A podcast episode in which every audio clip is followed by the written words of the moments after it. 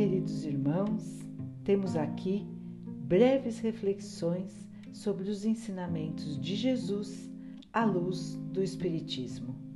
Reflexões que vão nos acalmar, guiar os nossos pensamentos e as nossas ações na busca da nossa melhoria, na busca da verdadeira caridade, da verdadeira paz, da verdadeira alegria.